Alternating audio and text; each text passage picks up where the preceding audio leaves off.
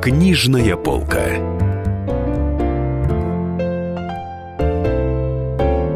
Здравствуйте, дорогие друзья! Книжная полка с вами, Денис Корсаков, Дарья Завгородняя. А в гостях у нас редактор международного отдела «Комсомольской правды» Валерий Рукобратский. Ну, прежде чем дать слово Валерию Рукобратскому, надо сказать, что наша сегодняшняя передача будет посвящена макабрическим темам, которые вы все очень любите. Скажи для мы... людей, переведи слово макабрическим. Ну, всему такому страшному. И для начала мы начнем с... Во-первых, это обзор новинок нонфикшн, то есть документальной, научно-популярной и тому подобное, в общем, не художественной литературы. Начнем мы с сериала «Твин Пикс», до которого Валерий весьма охоч. Да, Валерий специалист. Валерий специалист, да. И вот как раз вышли две книжки про, про Twin Peaks, и вот сейчас Валерий нам про них расскажет. Да, а, ну давайте я начну сперва с документальной книги. А, это записи, расшифрованные интервью с актерами, создателями этого сериала. А, их сделал американский журналист Брэд Дьюкс. Книжка называется «Твин Пикс. Беседы журналиста с создателями сериала». Состоит она действительно из таких микроинтервьюшечек, э, очень динамично так скомпонованных, э, со всеми, кто участвовал в создании этого сериала, и с, и с людьми, которые близки были к Дэвиду Линчу и остаются э, до сих пор с ним в дружеских отношениях. Эти люди объясняют, как вообще такое в голове могло родиться у человека вот этот сериал под названием Twin Peaks. Я сразу говорю, я новый сезон не смотрю, я жду, когда он закончится, чтобы посмотреть его целиком. Но я большущий фанат э, первых двух сезонов, э, собственно, поэтому я эти книжки... Потом, собственно, исполнилось 25 лет как раз недавно. Ну, собственно, Лора Палмер, если кто не помнит, в конце второго сезона, который вышел в каком году? 92-м? 92-м, да. В 92 году он вышел, и в конце Лора Палмер сказала агенту Куперу, попавшему в черный вигвам, в красную комнату в черном вигваме. Она сказала ему, что встретились через 25 лет. И вот в 2017 году как раз-таки она сдержала обещание, встретилась с ним. Вот, я, и вышел третий сезон. Да, и я, честно говоря, всю свою жизнь сознательную, с тех пор, как посмотрел второй сезон, и думал, что это просто ну, такая фигура речи, что встретимся через 25 лет. Да и все думали, я думаю, Дэвид Линч тоже был уверен, что это фигура речи. Да, для меня, собственно, все было понятно в этом сериале. И, в принципе, концовка тоже была для меня понятна второго сезона. Да, она в некотором смысле открытая. Но как бы вот эта э, аллегория на то, что чтобы победить зло, нужно его вселить в себя и тем самым убить, мне как бы ну, казалось, что так, так, собственно, второй сезон и закончился. Но вот нет, зло, да, оно оказалось непобедимо. Его не убил. А он его там не убил. в финале, да. я смотрел, тут недавно ну, он там бьет себя головой об зеркало, вселив... Агент э, Купер, да, положительный, да. очень хороший агент ФБР, он бьет себя головой об зеркало после посещения черного вигвама и зеркала, на него смотрит э, убийца, злой дух. Убийца, да. И злой... В общем, вот. все как по Ницше. Если долго смотреть в бездну, бездна посмотрит в тебя. Да, и вот она посмотрела, и и вот сейчас уже сколько, 18 серий она еще не и смотрит. Та, я могу сразу перейти про, ко второй книжке, кстати, тоже очень хорошая, хорошая такая для любителей, ценителей этого сериала издание. Это э, книжка Марка Фроста соавтора э, Дэвида Линча по, по Твин Пиксу, он а, автор сценариев э, этого сериала.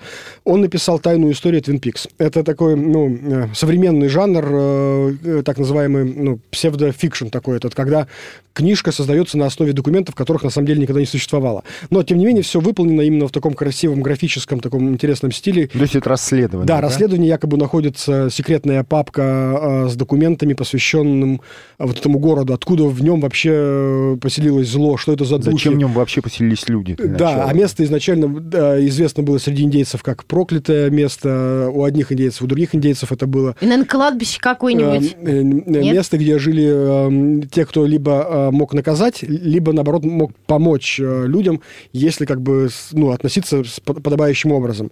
Вот. И там вокруг этого столько все накручено, столько всяких там, вплоть до, не знаю, там, до, до агентов ЦРУ, которые там ищут инопланетян в этом месте месте. То есть эм, э, там рассказывается, откуда взялись эти черные вигвамы, э, что это за откуда красная комната, э, что это за красная комната. Ну что же, сейчас... Не-не-не, ты расскажи что, хотя бы что-нибудь, ну, расскажи. Ну, чуть-чуть надо толстая. Книжка толстая, надо. Книжка да, толстая. Все, все, все не расскажешь. А, а, ну, если кратко, живут давно на Земле древние-древние духи. Они при этом, ну, не похожи на, внешне похожи, но они обладают разными свойствами. Кто-то великан, кто-то карлик.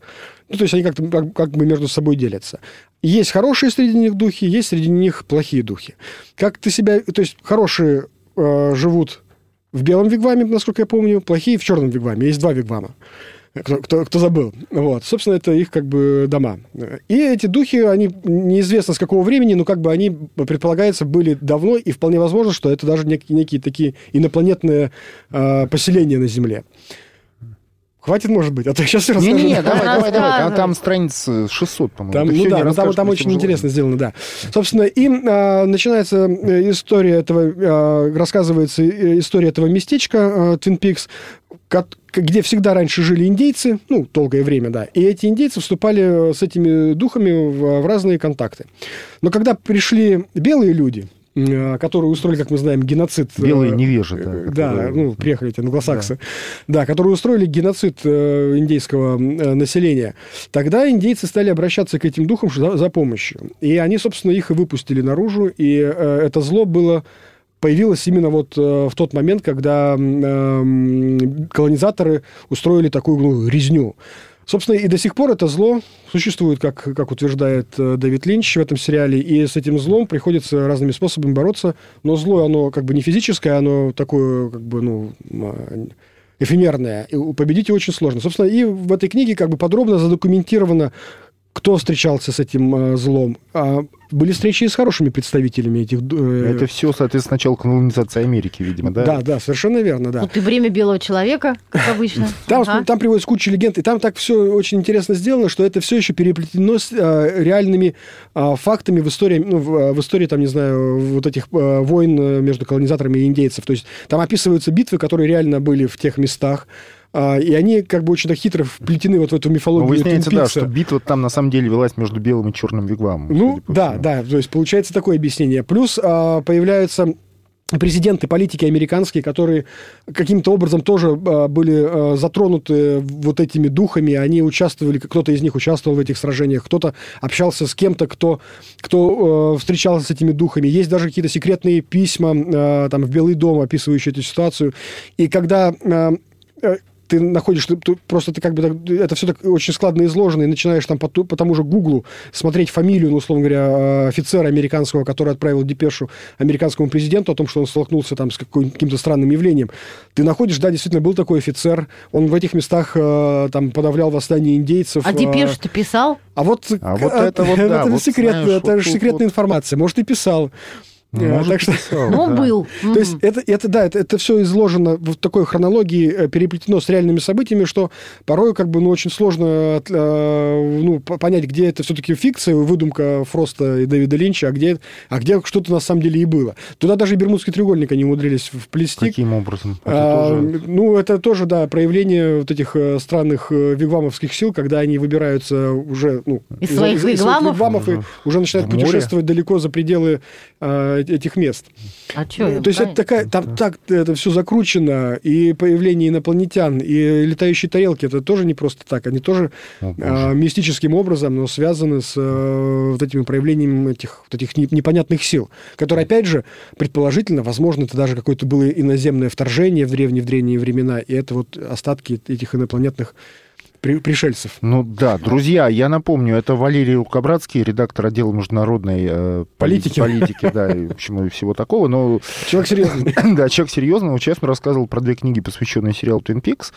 Да, а, вот у меня один вопрос к Валерию. Валер, а Всего вообще, один? как ты думаешь, ну да, будет какая-то внесена ясность в эти, в эти силы добра и зла, вот в это вот понимание вот этих вот, понимаешь, загадочных Мне и так все понятно. Мне, честно говоря, в 92 году ничего мне было не понятно. Я, наверное, дура набитая. Ты была просто маленькая и глупая. Вот если бы ты сейчас Я и осталась такая же. О-о, сразу бы все поняла. Все понятно. Смотрите, э, получаете удовольствие. Да даже если останутся загадки, я, я был бы рад, Не если появ, появился, бы, появился бы и четвертый сезон. Да, это книга Марка Фро, Фроста «Тайная история Твин Пикс». И, и Твин Пикс беседы журналиста Билла Дьюкса, э, создателями сериала, но это создатели первых двух сезонов сериала. Он поговорил с ними еще в 90-е годы, по-русски книжка вышла сейчас. Э, Дарья Завгородний, Нискорсаков, книжная полка. Вернемся после рекламы и новостей. Книжная полка.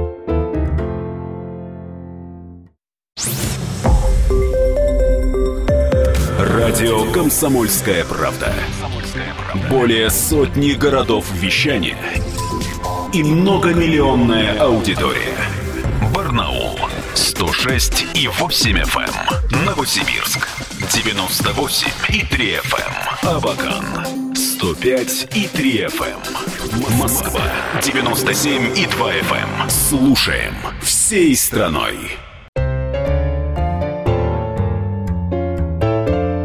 Книжная полка.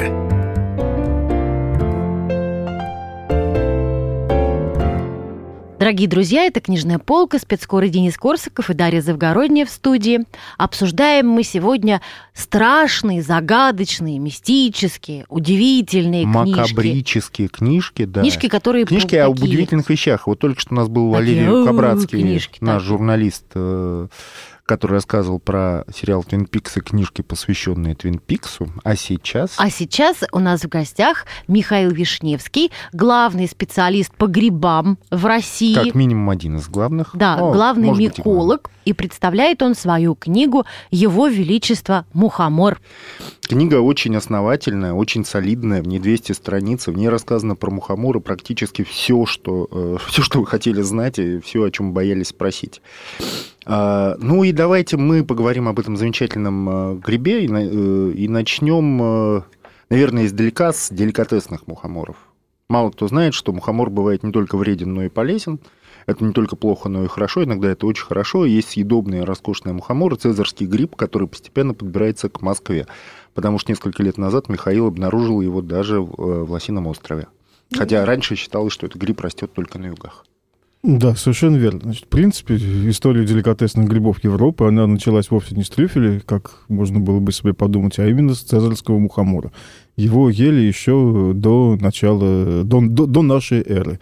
И известный из литературы, из истории всемирный случай отравления Клавдия бледной поганкой, под видом подачи к столу цезарского мухомора, деликатесного гриба, ему была преподнесена бледная поганка. Которая тоже мухомор, по сути. Которая тоже, тоже мухомор, то есть э, с научной точки зрения ее можно было бы назвать мухомор зеленый. И те, кто выжил после отравления бледной поганкой, таких немного, они очень позитивно и высоко отзываются о ее вкусовых качествах. По крайней мере, в свежем виде. Потому что, будучи приготовленной или, например, э, засоленной вместе с сыроежками по ошибке, она уже теряет практически все свои деликатесные вкусовые свойства. И, в общем-то, какая-то такая тоненькая тряпочка, выглядящая неходисто, без собственного вкуса и аромата. Но собственным ядом, Ну, да, с очень Свое главное свойство большим количеством яда, достаточного для того, чтобы отправить на тот свет 2-3 человека от одной шляпки. Вот. И у нас цезарский мухомор, он раньше рос, ну, у нас, если, допустим, взять СССР, да, он рос только на Кавказе. Вот. Сейчас э, за счет, видимо, все-таки имеющего место глобального потепления он ползет на север, он уже есть э, во всем южном э, федеральном округе в Крыму, и уже вполне его находят, например, в Тульской губернии. Да, правда, я нашел его один раз уже и в Лосином острове. Ну, это, конечно, был какой-то залетный экзот, но если все пойдет дальше так, как есть, ну, может быть, еще там лет 10-20 и начнут москвичи находить и этот интересный вкусный гриб. А чем он отличается от просто красного мухомора, который, я думаю, знают все? От просто красного мухомора он в первую очередь отличается окраской ножки и пластинок. Они у него ярко-желтого цвета. И совершенно невозможно этот гриб с чем бы то ни было перепутать. И когда он начинает расти, то красный мухомор все-таки он так или иначе потихонечку вылезает из почвы, а цезарский мухомор, он начинает свою жизнь в виде здоровенного, роскошного белого яйца. И э, вот эти начальные стадии, они, конечно, различимы очень хорошо. Опять-таки не перепутать. Если это яйцо разрезать, то на срезе, вот, допустим, если разрезать вареное куриное яйцо, да, там будет желток яркий, контрастный. Если разрезать яйцо цезарского мухомора, то на срезе будет такой желто-красно-оранжевый контур маленького мухоморчика. Mm. Очень красиво, характерно. И этим он, в свою очередь, отличается от яйца бледной поганки, которую, если разрезать, то там тоже будет контур мухоморчика, но или чисто белого цвета в тон яйца, или так такой немножечко зеленоватый. Но все равно это достаточно опасно, потому что я видел картинки, где яйцо бледной поганки, яйцо э, цезарского мухомора, они все равно похожи. Вот если вот не эти э, изменения в цвете, то Да, Денис, совершенно верно. На, на стадии яйца лучше не В той искать. же Италии, да, отравление на стадии яйца бледной поганкой вместо цезарского мухомора вполне распространенная штука, потому что когда эта штука, в смысле яйцо бросается на гриль, да, целиком и жарится, то, конечно, можно съесть не то. Надо разрезать, И это надо при том, что в, проверять. в Италии как раз э, цезарский-то мухомор называется яичко, то есть овал. Овали, Овал, овал, да, да, в верно. числе. Так, давайте от цезарского мухомора перейдем к еще одному деликатесному мухомору, очень вкусному, очень хорошему. Называется серо-розовый мухомор или краснеющий мухомор. Да, совершенно верно. Он не настолько э, деликатесен и вкусен, как цезарский, то есть это не принятый международный гурманский гриб, но тем не Императоры менее... в Древнем Риме его не ели. Не- ну, он выглядит, в общем-то, не по-императорски, да, он не ярко-оранжево-желтый, а такой, в общем-то, действительно серо-розовый. И красоты в нем не так много, и вкус у него послабее. Но между тем, э, это прекрасное сочетание вкусов, э, я бы сказал, курятины и фундука. Вот если можно себе представить такое сочетание. Плюс характерный мухоморный вкус, который описать невозможно, вот он такой свой собственный. Ну, как вкус лисички. Мы же не можем описать вкус желтой лисички. Да, это вкус желтой лисички. Можно попытаться его разобрать там на абрикос, белый перец, землю, еще чего-нибудь. Ну и аромат трюфеля мы тоже не можем Да, писать. это в целом ни о чем не скажет. Поэтому вот свой мухоморный плюс курица плюс фундук. Это э, гриб хорошо отличается от всех прочих мухоморов. Его может собирать даже начинающий грибник, потому что это единственный из всех наших мухоморов, который всегда в той или иной степени краснеет на срезе. А если его поели червяки, да, то все червоточины тоже будут красного цвета. Вот это покраснение, это его главный признак, по которому он надежно отличается от всех прочих грибов, и в первую очередь от довольно-таки похожего на него ядовитого пантерного мухомора, который примерно такой же окраски шляпки. Но вот мы сейчас переходим к ядовитым мухоморам, которые на самом деле не так смертельно ядовиты все-таки, как людям кажется. Это пантерный мухомор, это красный мухомор. Случаев смертельного отравления ими, несмотря на всю их ужасную репутацию, насколько я понимаю, все-таки нет. Ну, будем честными, все-таки они имеются. Значит, в случае пантерного мухомора зафиксированы смертельные отравления тогда, когда у съевших их были какие-то серьезные проблемы с печенью или почками. То есть изначально подготовленные к такому отравлению люди, в плохом смысле подготовленные, да, зафиксировано несколько смертельных случаев. Э, э, Красный мухомор э, один известен за всю историю. Это 1894 Один случай отравления. Один, да, смертельный случай отравления. 1894 год, штат Филадельфия. Четырехлетняя девочка убежала в лес, потерялась там и два дня, по сути, питалась мухоморами красными. Вот ее спасти не удалось. Ну, ребенок, Потому что маленькая, потому что маленькая, слабенькая, потому что съела очень много, да. истощенная еще к тому же, да. Грибные яды на детей, к сожалению, действуют очень быстро и сильно, гораздо быстрее, чем на взрослого человека. Если та же бледная поганка взрослого убивает за несколько дней, то ребенка она может убить за 20-30 минут. Вот, поэтому в любом случае надо смотреть, чем занимаются ваши дети. Что касается красного мухомора, э, я недавно, пока это не прижилось, может, и не приживется, начинание и нововведение такая штука неблагодарная, но я предложил ввести новую категорию грибов, которая называется условно-ядовитые. Мы все привыкли к условно-съедобным грибам, да, это те грибы, которые э, после там отваривания теряют какие-то там свои невкусные качества. Вот, допустим, если жгучую сыроежку отварить, она становится съедобной. Это условно съедобный гриб. Требует предварительной термической обработки. Но имеет смысл рассматривать и условно ядовитые грибы. То есть это такие грибы, которые после обработки становятся съедобными.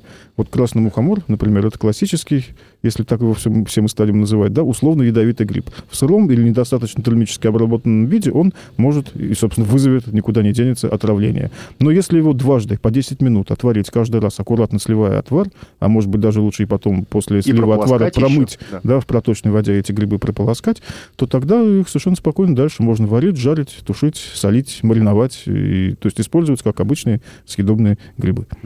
Ну, мы э, читали, ну, может быть, не все, но очень многие читали Пелевина, роман Generation P, э, в котором как раз описывается другой эффект от, а, отравления именно мухоморами, это эффект галлюциногенный, потому что там герой попадает в какие-то совершенно немыслимые пространства. Но, тем не менее, э, мухомор, э, хотя про него ходят такие слухи, что это гриб э, наркотический, галлюциногенный и так далее, он не запрещен в Российской Федерации. То есть, допустим, там э, выращивание марихуаны запрещено, продажа, употребление и так далее. Коки, из которых делается кокаин, то же самое. А вот мухоморы, они почему-то... Даже кактусисты страдают из-за запрета на выращивание лофофоры, да, который называется пиотом, галлюциногенный кактус. Хотя он никогда ни при каких условиях без пекельного мексиканского солнца не наберет у нас э, свои галлюциногены, чего он успешно делает в Мексике. Да, но тем не менее. Да, и запрещены еще грибы псилоциби полуинцитовидные, из которых псилоцибин добывается, да. Вот, но мухоморы... Сейчас это уже шире, Денис, трактуется, не только псилоциби, да, раньше это были лазейки, потому что псилоцибин и псилоцин, галлюциногены, содержались не только в псилоцибе, но и в других грибах. Вот сейчас это формулируется примерно как и любые другие грибы, содержащие псилоцин и псилоцибин, и их аналоги. Вот так. Но мухомор не их аналог. Мухомор, не их аналог, и он, он вот не внесен хочешь ни в его какие забирай, списки, не покупай, запрещен, продавай, да. употребляй, все, что хочешь, не Ну, делай. вот, но лучше после этого, нашей конечно, не передачи как раз и... Лучше этого все-таки не делать, потому что эффект от мухомора, ну я же читал вот эту книгу «Его Величество мухомор», там описываются очень подробные эффекты от употребления мухомора, это травление, подчеркну еще раз, мухомором, и они напоминают симптомы, честно говоря, белой горячки какой-то. То есть э, я не думаю, что найдется много желающих искусственно вызывать у себя белую горячку. Э, Денис, смотрите, в чем здесь дело. Все, как это, да, вы просто не умеете готовить. Все зависит от культуры употребления. Если просто вы по незнанию, случайно или еще как-то, да, взяли и съели красный мухомор, ну, подумали, что это такая сыроежка просто с чем-то беленьким сверху. Мало ли вы в первый лес, раз в лес за грибами вышли. Или подосиновик странный с пластинками вместо трубочек. Вот. То, да, все будет примерно так, как вы описали. То есть э, тремор, да, э, дрожь, озноб. э, Черти. Черти. Приказы, бредовые, голоса, бредовые видения. Э, И это все будет длиться там 2, 3, 4, 5 часов. Ну, как правило, через полдня отпустит, и все будет нормально. Дорогие друзья, в гостях у нас миколог Михаил Вишневский. Обсуждаем книгу Его Величества «Мухомор», а вернемся мы в студию после небольшого перерыва. Книжная полка.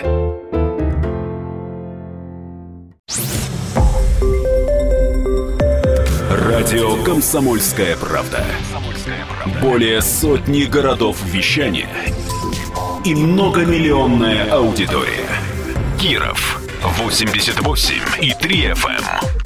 Ижевск 107 и 6 FM. Новосибирск 98 и 3 FM. Москва 97 и 2 FM. Слушаем всей страной. Книжная полка.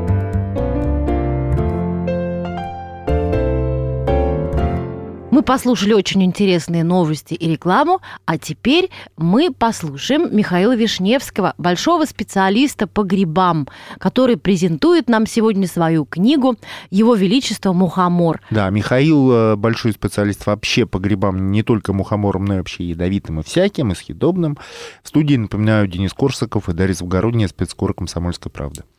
А сколько, вот если все-таки там представить, что человек решил... Ну хорошо, не решил, но сколько надо съесть мухоморов, чтобы умереть? Так. Ну, не, ну, то есть ребенок, может быть, еще справится с этим заданием, да? Ну, скажем так, э, смертельная, расчетная доза смертельная для взрослого человека это примерно 10-12 килограмм свежих грибов. Несколько корзин. Ну, у кого какая корзина, конечно, да, но вот 10-12 килограмм. Например, расчетная смертельная доза поваренной соли для взрослого человека это 5-6 килограмм. Вот со- сравниваете. Я думаю, что меньше все-таки, нет? Ну, Ну, да, конечно, ну, тру- трудно запихать, ну, да, вся вода собер- из организма соберется в этих 5-6 килограммах, то есть смерть будет от обезвоживания, да, и прекращения работы калий-ионных каналов, да, и так далее, натриевых. Вот, но ну, очень сложно убиться красным мухомором, даже целенаправленно. Если говорить, возвращаться к его галлюциногенным свойствам, зачем ему это? Вот, вот в природе все имеет свою причину. Зачем э, у красного мухомора появились вот эти вот психодели... Ну, не психоделические как раз, их-то у него нет, а вот именно галлюциногенные такие... э, почему он вызывает бред у людей? Денис, с точки зрения современной эволюционной генетики, ваше утверждение, оно очень здорово устарело. Классический дарвинизм, да, действительно считал, что все, что у кого бы, как- куда бы наружу не торчало, какого бы ни было цвета, формы, размера находилось внутри или еще где-то, оно все имеет какое-то важное значение, и именно в таком виде выполняет свою функцию лучше всего. Современная биология наглядно показала, что это все совершенно не так. И эволюция — это процесс сборки на лету летящего самолета. Вот каждый вид или это что-то такое, что вот прилепили, вот чего-то отвалилось по ходу, прилепили, держится, и слава богу. Да, некрасиво, да, непонятно, неэффективно, но вот работает, и ладно, летим дальше. Э, Поэтому там от окраски бабочек и окраски грибов, да, до того, как вообще мы все устроены, очень часто по поводу какого-то конкретного места или органа, или функции, или поведения можно сказать, ну, вот так получилось. Соответственно, про мухомор может быть с большой вероятностью, почему его токсины еще и галлюциногены для нас, можно ответить, ну, вот так получилось. Мы начали с э, самого вкусного, самого хорошего мухомора, с цезарского мухомора, или кесарский гриб, или царский гриб, по-разному его называют. Такой сияющий, красно-оранжевый, роскошный э, мухомор и без пятнышек на шляпке. насколько Да, И с желтыми верно. пластинками. Очень красивый. Продолжили мы обычным красным мухомором, пантерным мухомором, э, условно ядовитые грибы. э, Краснеющим. Крас- краснеющий упомянули. упомянули. Да, а теперь мы перейдем к самому страшному грибу вообще на белом свете. Тоже мухомор, называется бледная поганка. Вот расскажите все-таки людям, вы же еще не только автор книги Его Величества Мухомора, а еще и множество книг, в частности, «Ядовитые грибы России». И э, как, э, что надо сделать человеку, чтобы вот точно никогда не попасть на бледную поганку? Не собирать что? Не прикасаться к чему? Вот просто вот тупо объясните. Денис, к сожалению, надо чуть шире рассмотреть этот Давайте, вопрос, давайте по- чуть шире. потому что точно такими же свойствами, как бледная поганка, обладает у нас еще несколько грибов. Это ее ближайшие родственники и тоже мухоморы, мухомор весенний и мухомор вонючий. И гриб, который путают с э, летними или осенними опятами, это э, у нее, собственно, нет русского названия даже, это галерина окаймленная. Вот все эти четыре вида грибов содержат э, одни и те же типы ядов, которые называются амотоксины. Они э, плохи тем, что это яды замедленного действия, и э, первые признаки отравления проявляются только через 6-8, а то и больше часов, и когда э, уже, может быть, э, достаточно поздно оказывать медицинскую помощь. Э, Мухоморы, соответственно, бледная поганка э, весенний и вонючий, э, традиционно путаются населением с двумя видами грибов. Бледная поганка, по крайней мере, ее зеленая форма. У нее есть- еще и чисто белая или очень светлая форма, и тогда она похожа на весенний и вонючий мухоморы, которые тоже чисто белые. Так вот, в зеленом виде ее путают с зеленой сыроежкой, а ее белую форму и белые мухоморы весенний и вонючий, как правило, путают с лесными шампиньонами. Почему с лесными? Потому что все эти грибы, все эти смертельно ядовитые мухоморы, включая галерину охаймленную, которую не мухомор, да, они растут только в лесах. То есть на открытых пространствах, поля, луга, они не встречаются. Э, В этом плане полевые луговые шампиньоны, то есть даже не на опушке, а именно в чистом поле, да, собирать достаточно безопасно. Зеленую, зеленый мухомор, бледную поганку, неопытные грибники путают с зеленой сыроежкой только в том случае, если она срезана ножом под самую шляпку. Потому что главное отличие бледной поганки от зеленой сыроежки это то, что у, зе- у зеленой сыроежки обычная голая ножка, вот просто, да, шляпка на ножке, она голая. А Просто палочка Просто такая. палочка, да, пусть так. Вот. А э, ножка бледной поганки устроена богато и сложно. В основании у нее такой клубень, как мешочек, вольвой называющийся. Или бульбы ее еще. Или бульбы. И Это вот э, тот самый аналог яйца цезарского мухомора. Да? Сначала гриб сидит в яйца. Это яйцо вдоль разрывается по экватору пополам. Нижняя часть превращается в мешочек, из которого на ножке встает и растет вверх гриб. А верхняя часть, она э, превращается в те самые белые точки, которые, например, как у красного мухомора, которые могут исчезнуть достаточно быс- быстро, как у бледной поганки. У бледной поганки э, белых точечек в верхней части яйца оболочки не остается. И под шляпкой на ножке у нее кольцо. Кольцо это еще одна пленка, которая находится внутри яйца, еще одна дополнительная защитная оболочка, которая предохраняет пластинки. Пластинки самый ценный орган гриба, там, где созревают споры, они защищены дополнительно. И вот, соответственно, ножка, у которой внизу мешочек, клубень, вольва, а под э, шляпкой большое кольцо, это и есть главные отличительные признаки бледной поганки от зеленой сыроежки. И если мы под самой шляпкой ножом все это отрезаем и оставляем в лесу, то когда дома мы начинаем уже разбирать грибы, ну вот такая зеленая шляпка, вот такая зеленая шляпка. Для неопытного грибника это практически одно и то же. И если дальше бледная поганка идет в готовку, неважно куда, в суп, жаркое, жарить, да, или в засолку вместе с сыроежками, то это практически гарантированная смерть. Соответственно, грибы никогда и вообще лучше никакие не срезаем под шляпку, даже осенняя опята, а смотрим, чего там у них есть внизу, и стараемся понять, нужно нам это или нет. А противоядия нет? Противоядия не существует э, против э, никаких, каких бы то ни было смертельных мухоморов. Э, да, значит, соответственно, мухоморы весенний вонючий, чисто белого цвета, или белую версию бледной поганки путают с лесными белоокрашенными шампиньонами. Там история посложнее, потому что у шампиньонов, в отличие от сыроежек, уже есть кольцо под шляпкой, так же, как у мухоморов. Вот. Но в основании ножки у них нет клубня, и их пластинки не белые, как всегда у смертельно ядовитых мухоморов, а сначала розовые, а с возрастом красно-коричневые, и по мере созревания вплоть до коричнево-черных. Ну, это вот, это хороший признак, легко же отличить. Ну, в принципе, да, но когда вы приходите в лес, и начинается ажиотаж, и вы начинаете срезать грибы и метать их в корзину, а рядом вдруг как, слышны какие-то голоса, и вот рядом с вами сейчас соберут все грибы в лесу, и ажиотаж и скорость еще увеличиваются, да, вы начинаете все хватать и драть пучками, и в этом случае мы сейчас перейдем к галерине окаймленной, да, потому что когда опята, не глядя на их признаки осенние и летние, начинают рвать пучками и кидать в корзину, то вот как раз в этот момент вместе с ними можно подцепить и галерину окаймленную, которая, которая вот при таком быстром по... ажиотажном массовом да, сборе, да, да. да, может попасть к вам в корзину. Которая не похожа нисколько на мухомор, но очень похожа на опенок, только растет она чуть-чуть по-другому, но запросто можно действительно в угаре ее так собрать. Иногда даже достаточно опытный грибник вот так вот просто если мимоходом срезая все, что растет на древесине, да, ну, опята и опята, летний, осенний, да, он вполне может Э, срезать галерину окаймленную, потому что окраска ее шляпки очень похожа на летние опята. Ну, осень-то вот она, и скоро пойдут уже осенние опята. Она уже есть, что... я уже видел. Да, уже, они, они уже появляются. Уже, значит, летние опята растут достаточно давно, да, а осенние, а галерина окаймленная, вот она появилась. И, в принципе, я, ну, не сейчас, да, но по ходу жизни я вполне видел бревна или стволы, где они росли рядом, а то и в перемешку. Да как отличить галерину от э, опенка? Главный цвета? отличительный признак, ну, ну, есть, конечно, цветовые, да, показатели. Вот, э, ну, с соседним опенком достаточно сложно ее перепутать, только действительно при ажиотажном сборе. А от летнего опенка ее э, в третью очередь отличает э, окраску шляпки. У летнего опенка э, желто-оранжевая серединка, да, и коричневый край.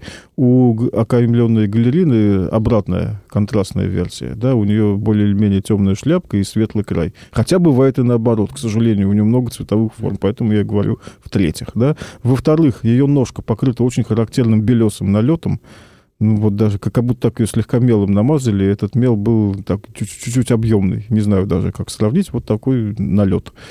И это во-вторых. И, во-первых, ее форма роста. Все опята всегда растут большими пучками. Вот из одной точки выходит 3, 5, 10, 20, 50, даже 100 плодовых тел. Иногда непонятно, как они там помещаются. А галерина, так или иначе, да, она может расти по 5, 10, 20 грибов, но более или менее каждый из них поодиночке. Они стоят рядышком, но не идут пучком с ростом отростком. Они могут срастаться по два, да, редко по три.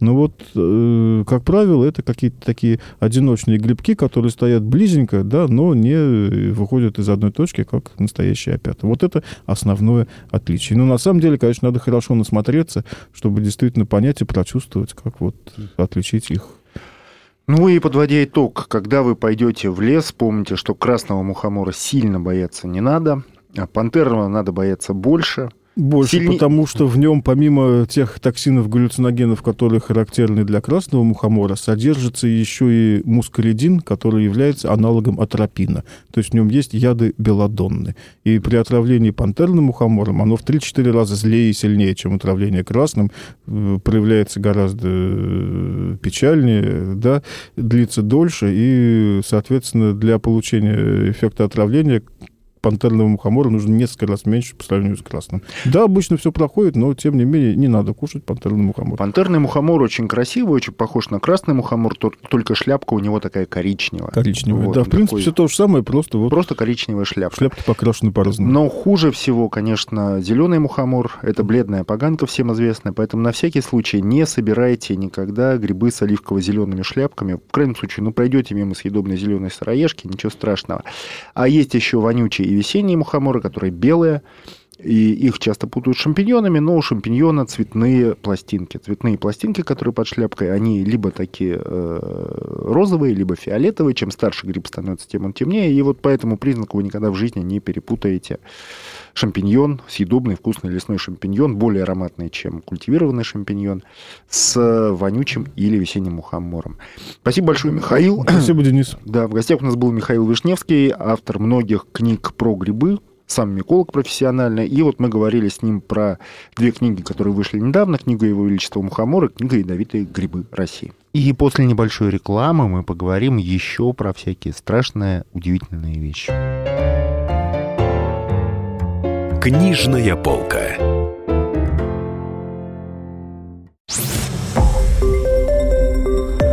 Радио «Комсомольская правда».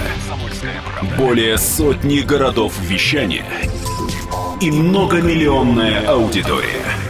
Нижний Новгород 92 и 8 FM. Эм.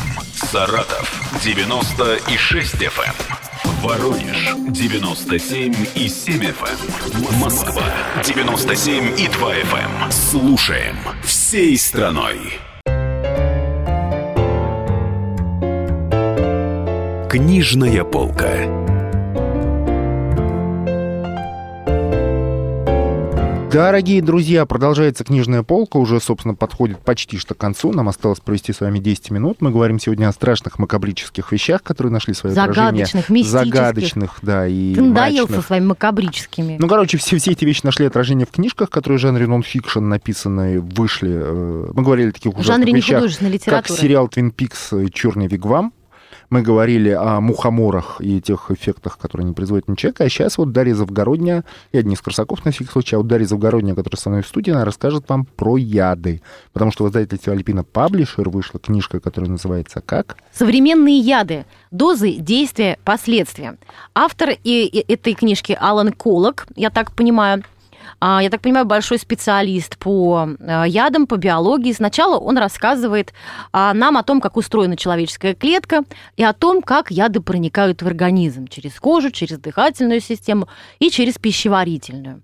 А также о разнице между а, позвоночными и беспозвоночными организмами. Вообще такая широкая лестница Ламарка там у него начинается. Но Все над зарождение жизни на Земле ну начинает да, он так издалека заводит, поэтому если кто хочет подтянуть свои знания э, по биологии, то вы можете, в общем, эту книжку почитать. Написана она довольно доходчивым, доступным языком. А, В общем, ну и из нее, конечно, можно почерпнуть всякие интересные, странные и загадочные сведения, о которых мы сегодня с Денисом говорим. Что ты так на меня смотришь? Ну так расскажи Ты что-нибудь. про страшные да, я расскажу что-нибудь страшное и загадочное. Так вот, э, одна из интересных деталей, которая меня удивила, оказалось, что у Наполеона Бонапарта после смерти э, в волосах был обнаружен мышьяк. И некоторое время полагали, что он, значит, был отравлен мышьяком. Англичане отравили его мышьяком. Тем более он там в письме что-то такое писал, подозрительное в этом смысле. Ой, не могу. Любезная моя Катерина Матвеевна травит меня мышьяком. Я не помню письмо, потому что книжка про яды, Денис. Вкус у кофе какой-то не тот. так вот, через некоторое время а, обнаружилось, что умер он все-таки не от отравления а, а, мышьяком. Причиной был смерти был рак желудка и язвенная болезнь. А, Но интересно, что на обоих в доме на острове Святой Елены, где жил Нап- Наполеон в изгнании, имелся зелененький рисунок. А в те времена зеленую краску для обоев делали из арсенита меди. А При увлажнении под действием и под действием плесени это соль, а, арсенит меди это соль, соль мышьяковой кислоты. Она способна превращаться а, в газ триметиларсин. И, скорее всего, этот газ, а не яд убийцы, был источником мышьяка, который нашли в волосах Наполеона. То есть он так себе спокойненько откладывался и э, А как выводился дышал этим, через, дышал. через волос, да, но это были какие-то небольшие дозы. Вот. Также интересный факт состоит в том, что не только человек, конечно, загр- загрязняет, ну, может быть, я тут выступлю как капитан очевидность, но, по-моему, эти зады повторить тоже любопытно. Не только человек загрязняет а, окружающую среду, не только Ну и окружающая среда загрязняет человека. своим антропогенным фактором. Да, но та же самая э, экологически чистая э, среда может быть токсична. Например, тот же самый мышьяк естественным образом может вымываться из горных пород и растворяться в грунтовых водах.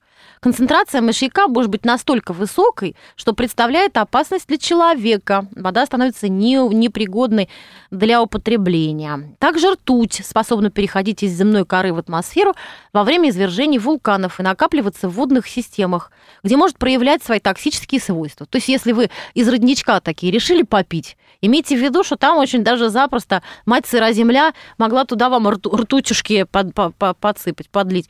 А, в общем, иногда такое, знаете, а, паранои, параноическое чувство охватывает, э, э, что яды везде вообще, повсюду яд, ни к чему а нельзя ты прикасаться. сомневалась? Везде яды. Вот, например, тоже еще другой момент. Яда содержится не только в вишневых косточках, а, например, в яблочных семечках, Денис, да? Синильная и кислота, в персиковых самый яд, конечно. Да, это цианогликозиды, из которых а, при взаимодействии с ферментом бета-бигликозид ацетидазой образуется крайне ядовитая синильная кислота. Друзья, я, наверное, не все термины правильно э, произношу, но уж простите меня. Они вам все равно не нужны, так что Ну, посмотри, ну как, смотри, цианогликозиды, гликозиды. Можно обнаружить также в листьях и семенах многих плодовых культур. Вот.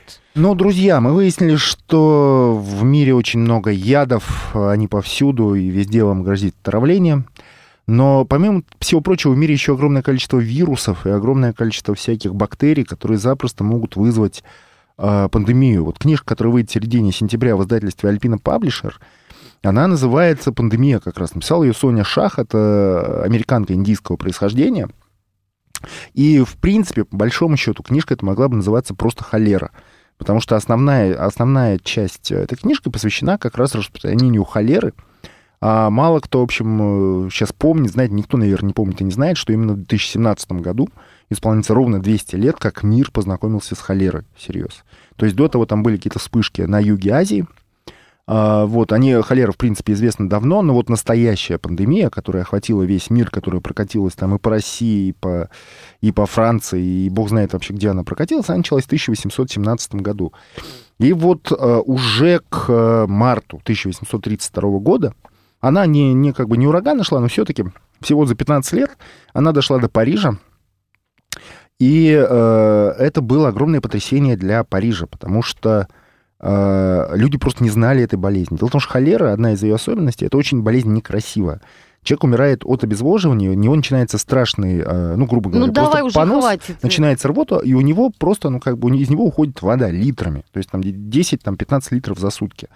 Возместить-то можно капельницей, но как бы с физраствором, но кто, кто знал в 1832 году про эти капельницы. Вот, и, соответственно, человек высыхает практически, у него кровь становится как сироп густая, вот, а один за другим отказывают органы, жертвы впадают в шоковое состояние, и в шоковое состояние впал, соответственно, э, город Париж в 1832 году, потому что ничто не готовило, и люди, ходили рассказы про то, как люди садились э, обедать, их полностью здоровыми, и к десерту они уже умирали. Это было небольшое преувеличение. Действительно, человек с утра мог быть здоровым, вечером мог быть из-за холеры уже мертвым. Вот. И подробно-подробно рассказывает э, Соня Шах э, об этой вот парижской истории. И, в частности, она вспоминает, что в Париже люди были в панике, не знали, что делать. Они начали устраивать холерные балы, причем э, многие люди там прямо на этих балах, они падали без сознания, да, то есть они срывали маски, падали без сознания. И мы все понимаем, что это рассказ Эдгара по «Маска красной смерти», который действительно именно вот как бы вдохновлен был этими холерными балами. Но, естественно, Просто Париж... люди... Что такое холерные балы? Люди приходили веселиться, чтобы не чтобы, ну, как отвлечься, отвлечься от ужаса да. приближающейся смерти. Это действительно во время ужас, чего? потому что ну или заболеешь, или не заболеешь. То есть тут mm. не, никто не понимал Такая ни механизма передачи, ничего mm. никто не понимал. И потом через какое-то время эта холера блистательно совершенно достигла Америки, достигла Нью-Йорка. И тут э, Соня Шах приводит просто огромное количество сведений про то, какая чудовищная антисанитария царила в Нью-Йорке в тот момент. То есть, ну, все люди, которые говорят, что, ну, так наивно, что я бы хотел там жить там в 19 веке, особенно там женщины этим страдают. Они да, говорят, возвышенные. Бы, возвышенные, я бы хотел Без жить. антибиотиков и прокладок да, Да, да, да, там не то, что там антибиотики, там просто нечистоты просто текли по улицам Нью-Йорка. И средний житель, он был вынужден пить абсолютно грязную, вонючую воду, Хорошо, если он там добавлял в него какое-то количество джина, потому что, ну, вот если хорошо в нее там ливануть джина, да, сделал коктейль, то джин хоть как-то обеззараживал, убивал холерный вибрион. А если нет, то если просто сырую, даже не кипяченую, они же даже не кипятили зачастую, жаловались, что она вонючая, что пить невозможно, но пили, потому что пить было что-то надо. И, короче говоря, холера просто расцвела. Никто, в общем, не понимал толком, не догадывался, что, что нужно просто пить чистую воду. И, соответственно, она расцвела. И, в общем, подробно, подробно, подробно Соня Шах рассказывает про холеру. Но э, касается также и других пандемий, например, пандемии испанки, которая, как известно, в конце 1910-х годов выкосила огромное количество людей. И, в общем-то, она подводит к неутешительному выводу, что какая-нибудь пандемия может случиться и сейчас, потому что очень многие вирусы, они модифицируются, бактерии там как-то модифицируются, бактерии становятся устойчивы к антибиотикам, и существует уже и сейчас болезни, которые не вылечишь никакими антибиотиками. И, казалось бы, там, допустим, мы вывели оспу, да, вот в конце 20 века все ликовали, Всемирная организация здравоохранения, что мы уничтожили оспу на всей планете. Мы уничтожили, уничтожили, появилась сейчас э, обезьянья оспа, тоже вот такой модифицированный вариант, который Ну, а всякие эти птичьи гриппы? И птичьи гриппы, коровьи, разумеется, там, свиные. и свиной, свиные всякие гриппы. Это все Коровье как, бешенство. как бы, да, нет, коровье бешенство немножко другая история, а вот э, как раз свиной грипп, птичий грипп, это все... Слушайте, ну, это все не такая фигня, как казалось многим, это все, в общем, может, в конце концов, через там 10 лет или 20 20 лет или послезавтра выльется в... Что-то ты как-то не оптимистичен. Давай скажем, какой-то такая... она совет дает, что делать, чтобы не захворать. Холера. А, холера, ну, холера пить чистую воду. Да, вот, давайте потому пить что, чистую давайте воду. пить чистую воду, да, и не есть маньоку. И мыть руки перед едой, конечно. Мухоморы есть только съедобные, и тщательно проверяя их перед употреблением в пищу. И смотреть сериал Twin Peaks, который скоро закончится на, я надеюсь, триумфальной ноте. С вами были Дарья Завгородний, Денис Корсаков. Это была «Книжная полка» на радио «Комсомольская правда». Книжная полка.